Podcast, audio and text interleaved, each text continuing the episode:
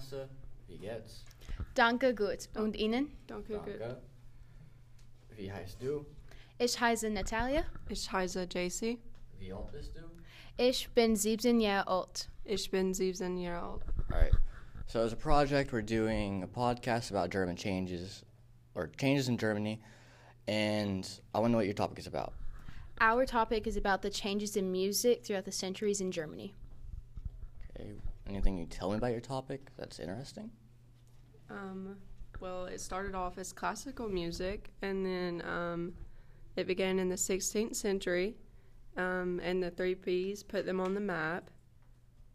And the three B's would be Bach, Beethoven, and Brahms. What's Beethoven famous for?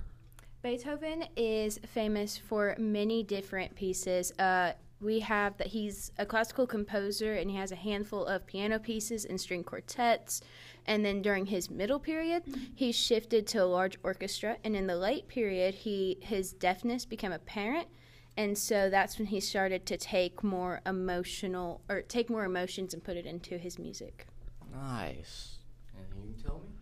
Um, Bach was um, known for contributions to Baroque music, features ornate composers formed around a strong tonal chord progression. What was the major influences in music in Germany? So, some of the major influences would obviously be uh, classical music, but then a major change happened with World War One and World War Two.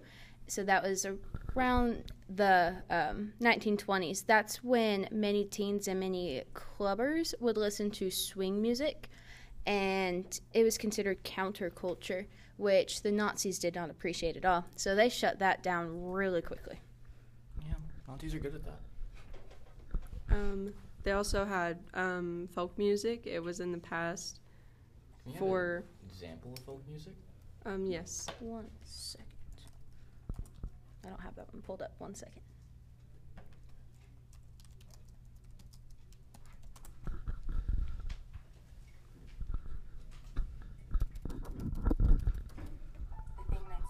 After this short ad. All right, YouTube, your turn.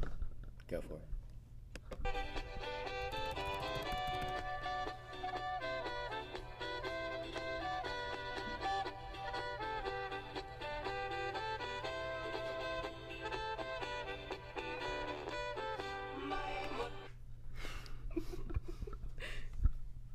Thank you for that beautiful representation of folk music. You're welcome.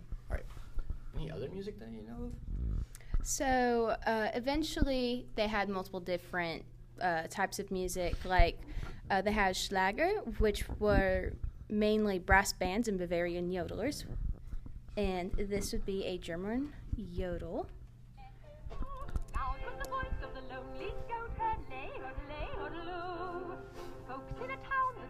So that's a quick little example. It's actually a very famous example. And then uh, more recently, so I'd say late 90s to the early 2000s, is when there was a major change to pop music. And one of the most successful German artists would be Herbert Grönemeyer. And uh, he's been in it for about 44 years, and he is known outside of Germany as well for Das Boot, which I believe is a film, and he has mainly German lyrics. Say Herbert. Yes. Ah, so he's also known for baby food. Right. Any, what about rock festival? There's a big one in Germany. What's it called? Um, Rock am Ring is famous for rock festivals. It is in June and planned as one time event. 75,000 people made it an annual event, 150,000 that attended annually. So, what's the rock festival about? And rock. Um, so obviously it's for a lot of people to just get together and essentially hang out, but then listen to music as well. And obviously a lot of um, more or less pure rock listeners will go to this and just have a good time, listen to a bunch of different rock groups from different places. And it's not just Germany, it's not just America, it's from all over. Hmm. can you give us an example of that? Here is a, this is considered hard rock in Germany. You ready? Yes.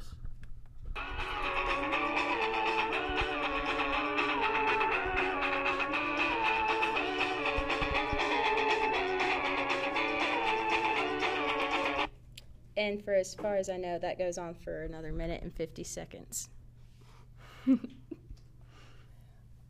Right, anything more you can? Um, um, we do have an example of pop German music if you'd like to listen to that. I would. So this is by Die Arzt, which means the doctor in German, and this is called Ich am Strand.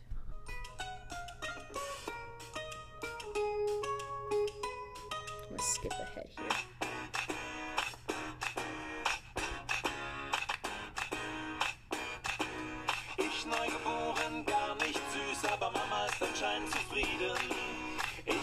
Ich zwei, was guck ich fies, meine Eltern sind schon geschieden.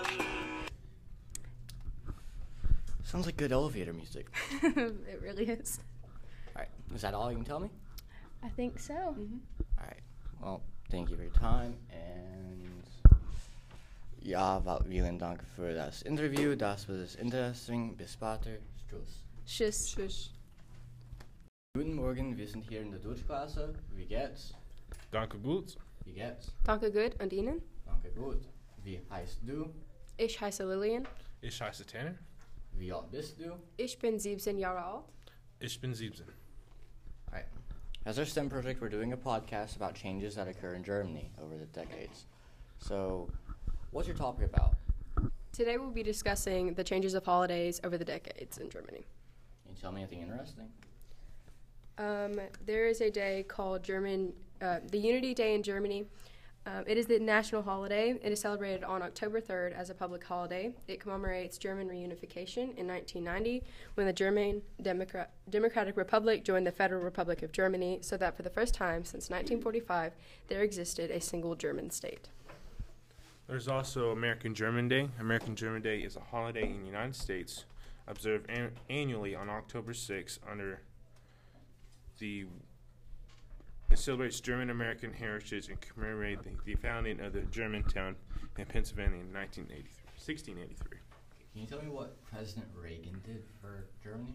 Um, President Reagan was in favor of taking down the wall. Did ever get taken down? Yes. Anything more you can tell me about the holidays?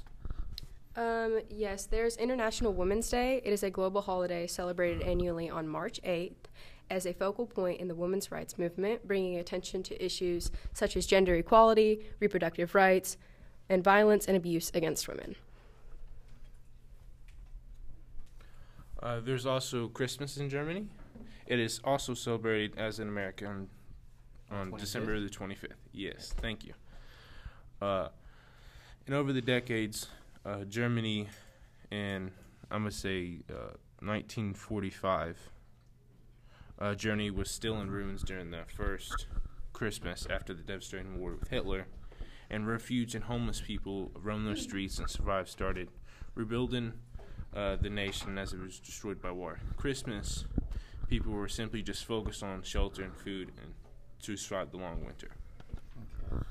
So, did jolly old Saint Nick make his Christmas? Didn't that originate in Germany? Uh, yes. What happens to the children who were naughty? Um, there is a evil person called Krampus. He is in Central European a Central European legend, a half goat, half demon monster that punishes misbehaving children um, at Christmas time. He is the devilish companion of Saint Nicholas. Krampus is believed to have originated in Germany, and his and his name derives from the German word Krampen, which means claw. Krampusnacht means Krampus night and is celebrated in Alpine Australia and some parts of Germany. On Krampus night, children leave a boot out, outside their bedroom door, and the next day they'll find either a reward for being good or a rod, which means they've been bad. Um, our next holiday we'll be talking about is Thanksgiving in Germany. In the German speaking countries, Thanksgiving, Thanksgiving is an autumn harvest celebration called Erntedank, um, which means the Harvest Thanksgiving Festival. The observance usually takes place in September or October, depending on the region. Similar harvest festivals are common in many countries and regions around the globe. Well, everyone loves Thanksgiving, so they get to eat that. It's great.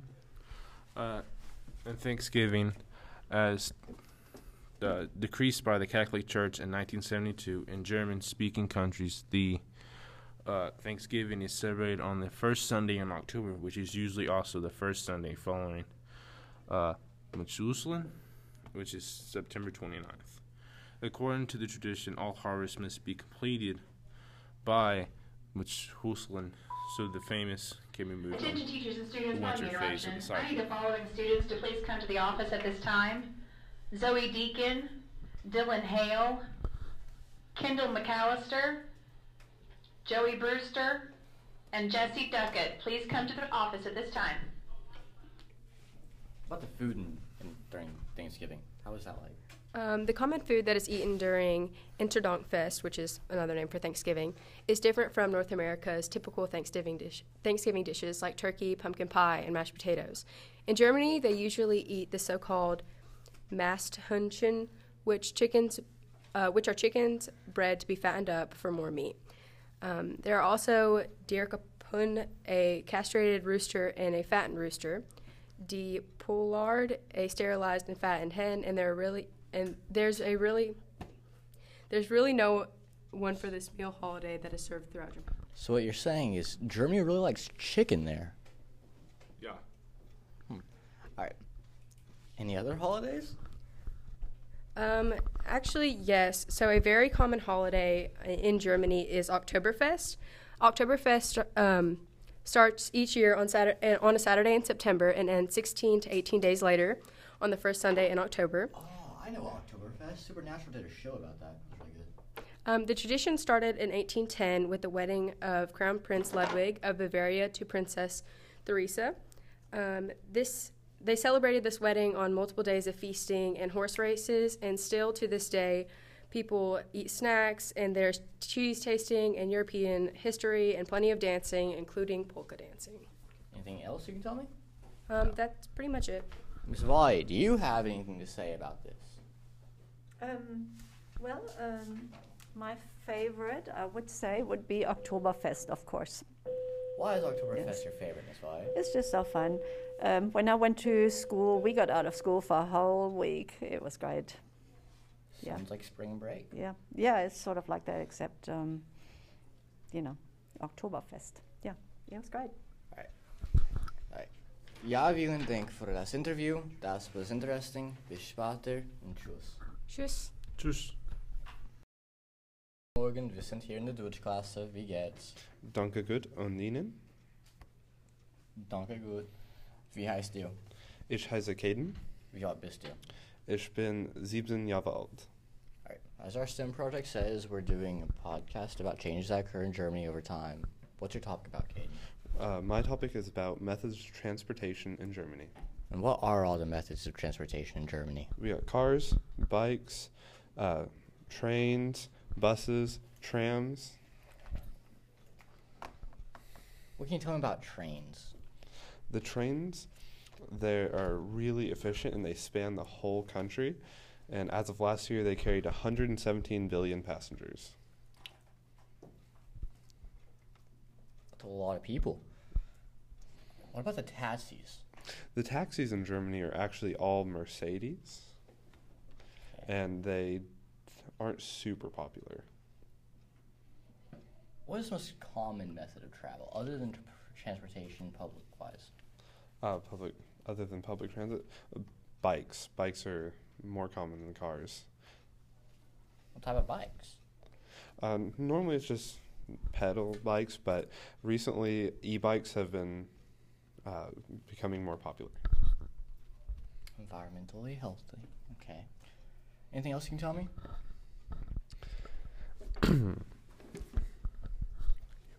Uh, Let's hear from from Caden's teammates. Bailey, you want to say anything? nine. Savion, anything you want to add? No. Uh, Germany recently implemented a 49 euro monthly plan that gives you nationwide access to all public transit, All public transit. mm-hmm. such as buses, trains, stuff like that. Anything else? biking is almost always the fastest way to get places locally due to all the bike infrastructure, making it basically a direct line wherever you're going. About cars. You said we're not a common use method, but people who do use them, what do they use? Uh, they typically use German brands such as BMWs, Volkswagens, Bugattis, And Porsches, Audis, and Mercedes. So what's the most common? Volkswagen there. Beetle. Okay. What's the autobahn? The Autobahn is a highway in Germany that has no speed limit. So many crashes occur there it has no speed limit. Um, as of last year, there was only 2,700 car crashes that caused injury, and 300 of which were fatal.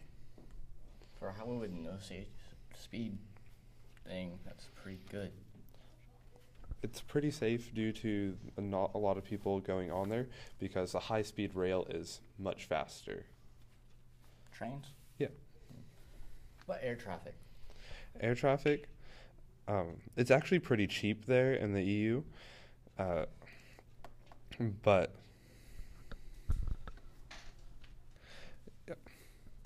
Um, cheap, cheaper here there than U.S. yeah, All right. What about gas prices? Gas prices here are steep. What about there? uh, over there, it's about 1.81 euros per liter, and that translates to just under seven dollars a gallon. Oh, they have it worse. Much worse. Wow. Anything more you can tell me? Recently, uh, they've implemented a uh, 270 billion dollar, not dollar, euro rail infrastructure plan to increase pre-existing infrastructure and add more rail lines and more high-speed lines. And they've also implemented a 7.8 billion dollar bike infrastructure plan to make places more easily accessible to bikers. So the government in Germany spends lots of money on public transport. Yes, they do. They spend just under 7.8 billion euros a year just maintaining trans the public transport. That's just maintaining, no building new things, no helping. It's just maintaining. Right, anything else you can tell me? Uh, they are heavily focused on reducing their carbon emissions, and they predict they'll have 50% less carbon emissions as of 2030. Well, less fossil fuels is always a good thing for the environment. Yep. And to go along with that, many German car companies are slowly transitioning from gas powered vehicles to electric vehicles. And then they change to harming the environment by lithium batteries. Anything else you can tell me? Um, e-scooters are a newer method in trans- of transportation in Germany, and it's a love-hate relationships with the Germans. Some people have gone as far as throwing them in the rivers because they are so annoyed by them. That's a pretty big reaction to something that minor. Yes, it is. Anything more? Um, they have trams, but in World War II, most of them were destroyed, and they haven't put the money to rebuild them. So now there's only 17 cities with trams in them, but they are a very cheap method of transportation. What is a tram? It's like a train, but with an overhead power line, uh, so it doesn't need to take fossil Oh, fuels. a railway car. Yeah, basically. Oh, okay. Is that all you can tell me? Uh, yes. Alright.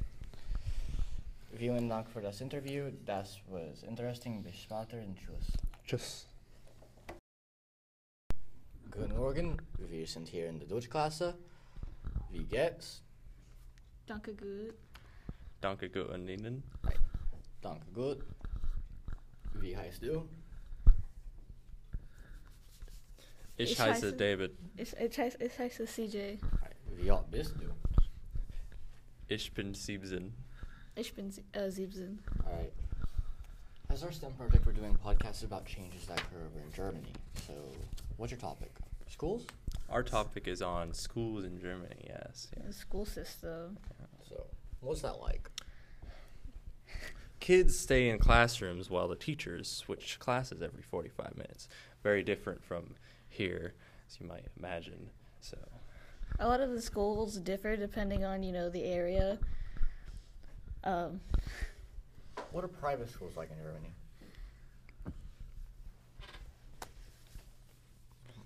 Private schools are, well, they're not too much different from public schools because pretty much all the schools in that country are ran by the state. You know, they're free, so you don't have to pay for them. It's good to know. Alright. Anything more you can tell me about this at all?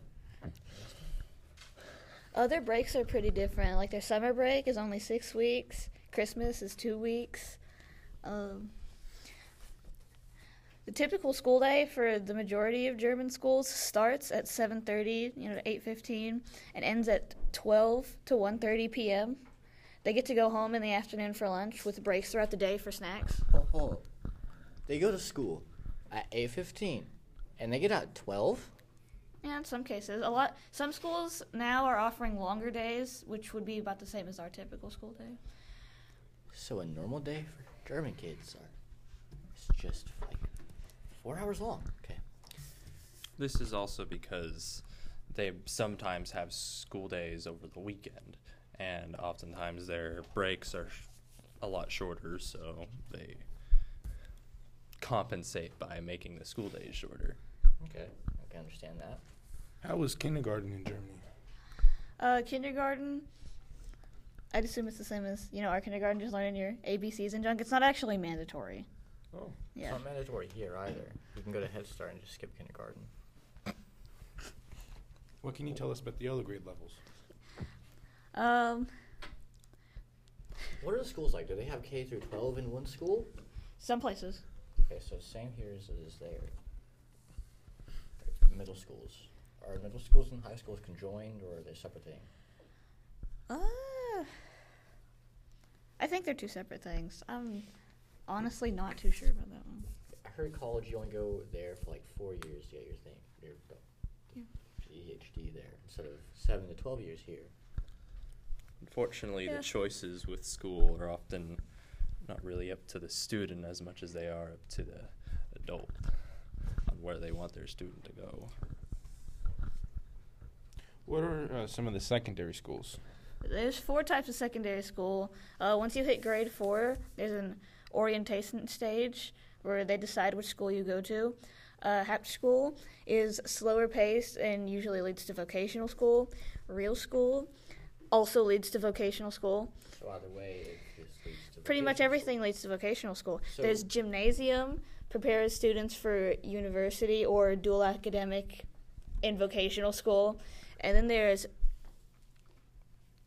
you said a fourth one that's just like a combination of both of those things, but only found in like certain states. so you said the lab school was like longer because it took slower time for the students to get there. I graduate there.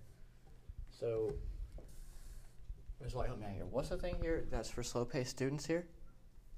Here? Yes, there's a, in the United States. There's a thing, a program that slow-paced students go because they can't learn as fast. I think I think it's like they graduate at the same time. It's just like it's, you know, Okay. yeah. Anything else you can tell me? A homeschool is actually illegal in Germany. So every kid has to go to school. Yeah, there's no options for like virtual school outside of like a college. Uh, do students attend school on Saturday? Um, they did.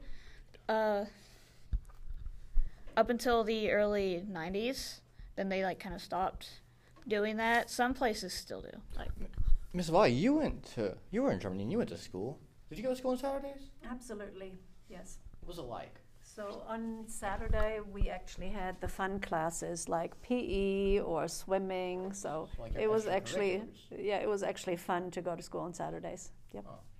Just a way for parents to hear their kids on weekends. Nice. Are there any other languages taught in Germany? oh yeah, they have second languages just like we do. Uh, they teach English, obviously, and French and Latin are also pretty common second languages. Same thing here. Alright. What about transport there? Are the buses the same there? There's no school buses. They don't have school buses in No. Germany at all. Kind of ironic for a country with so many vehicles. and Very They do put proud seven. You'd probably just take normal public transportation. or, the, or their parents would just drive there. Okay. Anything else, Saul? Did you know that schools in Germany don't have lockers? I mean, I do now. Yeah. I mean, given we hardly use ours, but I mean, true enough. Anything else? Is that all? Uh, there's also no substitute teachers in Germany. Like if the teacher's out, it's just a free period. That's crazy. Yeah. that's I don't know if you're like allowed to leave. I guess it would depend on the school. So you're allowed to leave if there's a substitution teacher? Damn. Dang. Why can't our school be Would like that? you that? just have to leave and come back? Wow. Yeah, they're a lot less uh, stringent there, I guess. Miss Wally, what were your classes? Do you remember any of them? I do remember my classes, yes. My worst class was English, yes. Worst class was English. Yes, it really was. Yes, the teachers hated me. I don't know why. Okay, go figure. That You went on to somebody. spite them just by teaching German. No, that, that kind of reminds me of a student in this class, Miss Wally. Bailey, would you like to come up and say anything? Nah, I'm good. Okay. Anything else? How are lunch breaks? Lunch breaks. I'm assuming it's a mandatory 30 minute break by the union there, too. And lunch breaks, uh, 30 minutes to an hour. Actually, you were right. That's pretty impressive. um, students get to go home for lunch, you know, at noon, but they have breaks throughout the day, like in the morning and like right before lunch for snacks. They get a lot of breaks. How are the schools run? Oh, Alright, unfortunately, that's all the time we have for today. Um, thank you for going for the interview. Um, vielen Dank für das Interview. Das was interesting. Bis später und tschüss. just Tschüss. Tanner, do you want to have anything else to say? Tschüss.